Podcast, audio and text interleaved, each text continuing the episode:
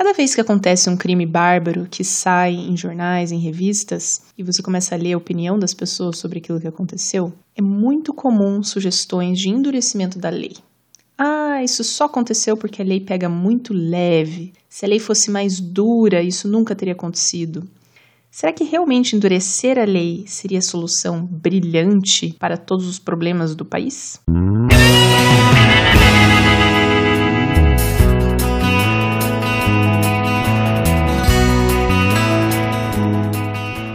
Eu respondo essa pergunta com um exemplo.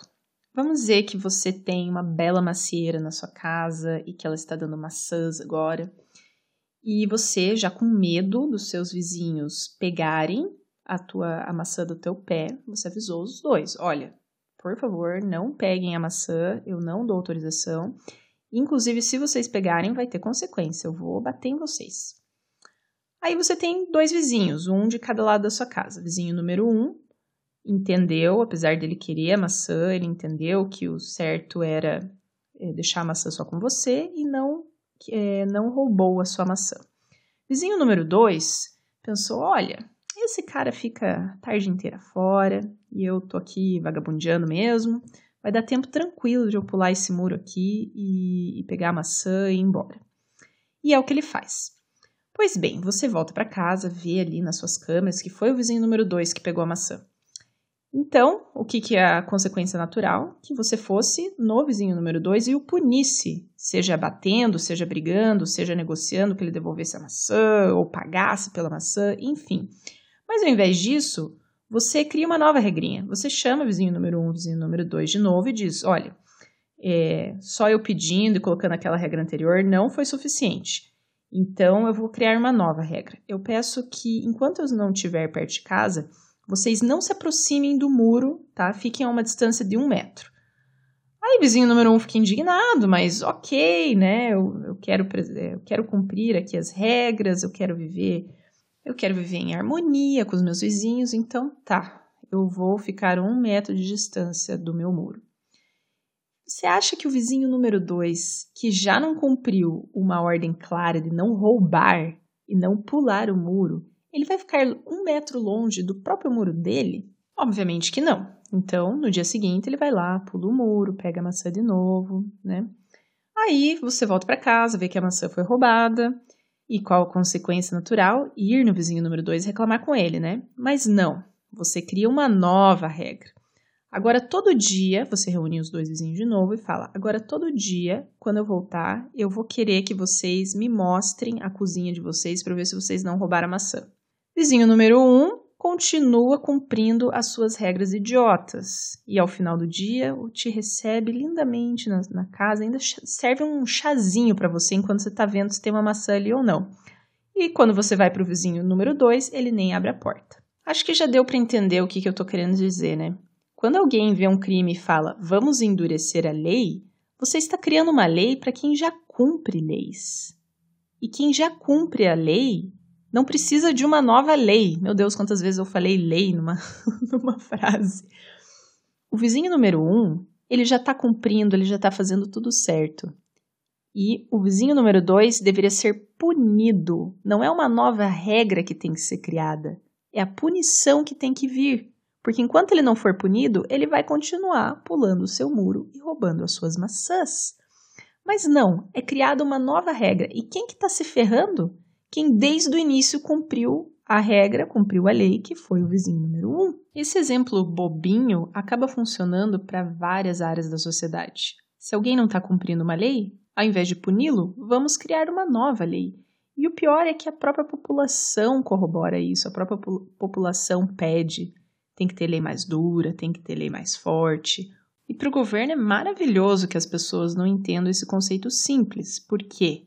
Porque enquanto é muito difícil você melhorar o teu aparato de fiscalização e de punição, é facílimo você escrever uma leizinha nova no papel.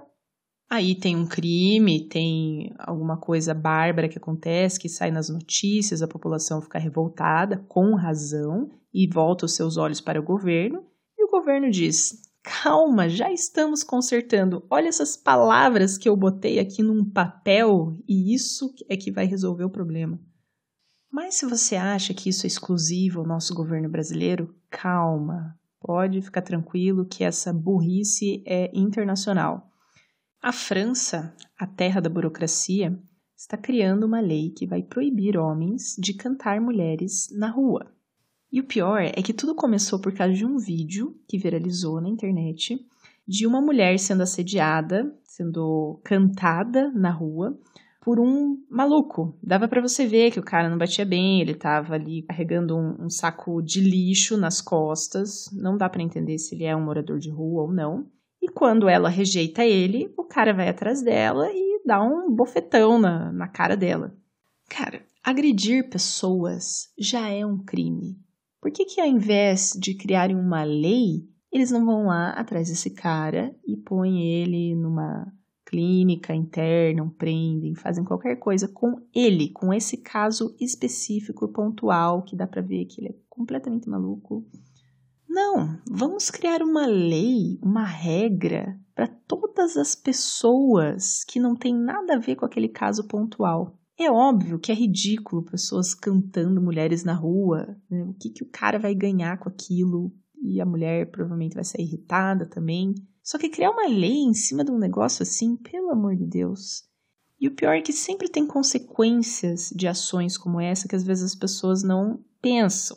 Imagine que a menina tá de cara com alguém, tá chateada com o cara, aí ela vai lá numa, numa delegacia e diz: Olha, esse cara aqui, ele me chamou de linda na rua, tá? E não pode mais, segundo a lei aqui, artigo tal, então, quero que você prenda ele, ou não sei se vai ter, é, se a pena vai ser prisão ou uma multa, mas enfim, mesmo que seja uma multa, não sei lá quantos euros, eu quero que você faça isso. Aí o cara vai se ferrar, entendeu? Porque você tem muito argumento. E isso já é uma coisa que acontece hoje, mulheres acusando falsamente homens de assédio. Imagine com algo tão simples como uma cantada. E o que é considerado uma cantada? Quando que a cantada foi longe demais? Quem que define o que, que passou dos limites ou o que, que é aceitável? Um homem agora nunca mais vai chegar numa mulher, nunca mais vai falar que ela é linda, nunca vai mais chamar para sair porque não pode, porque talvez ele vá ser preso por causa disso? São coisas que deveriam muito mais ser regidas pelo bom senso do que por leis e eu te pergunto, esse maluco lunático lá que estava andando com uma, um saco de lixo nas costas e dando tapa em mulheres que rejeitavam ele na rua, você acha que esse cara vai mudar um centímetro da atitude dele porque agora existe uma lei que proíbe isso? Ah, não, ele vai ler no jornal ali, enquanto ele estiver dormindo na rua, que agora existe uma lei contra o que ele fez e vai mudar a vida dele, né? Ele vai, não, a partir de hoje eu sou um homem diferente e eu nunca mais vou dar uma cantada a uma mulher porque existe uma lei para isso. Obviamente que isso não vai acontecer. Então, o cara que realmente deveria ser punido, nosso vizinho número 2, sai impune. E o nosso vizinho número 1, um, que está dentro da lei, que não sai esbofeteando mulheres na rua, pode muito bem se ferrar se alguém quiser incriminar ele e dizer que ele chamou alguém de linda no meio da rua.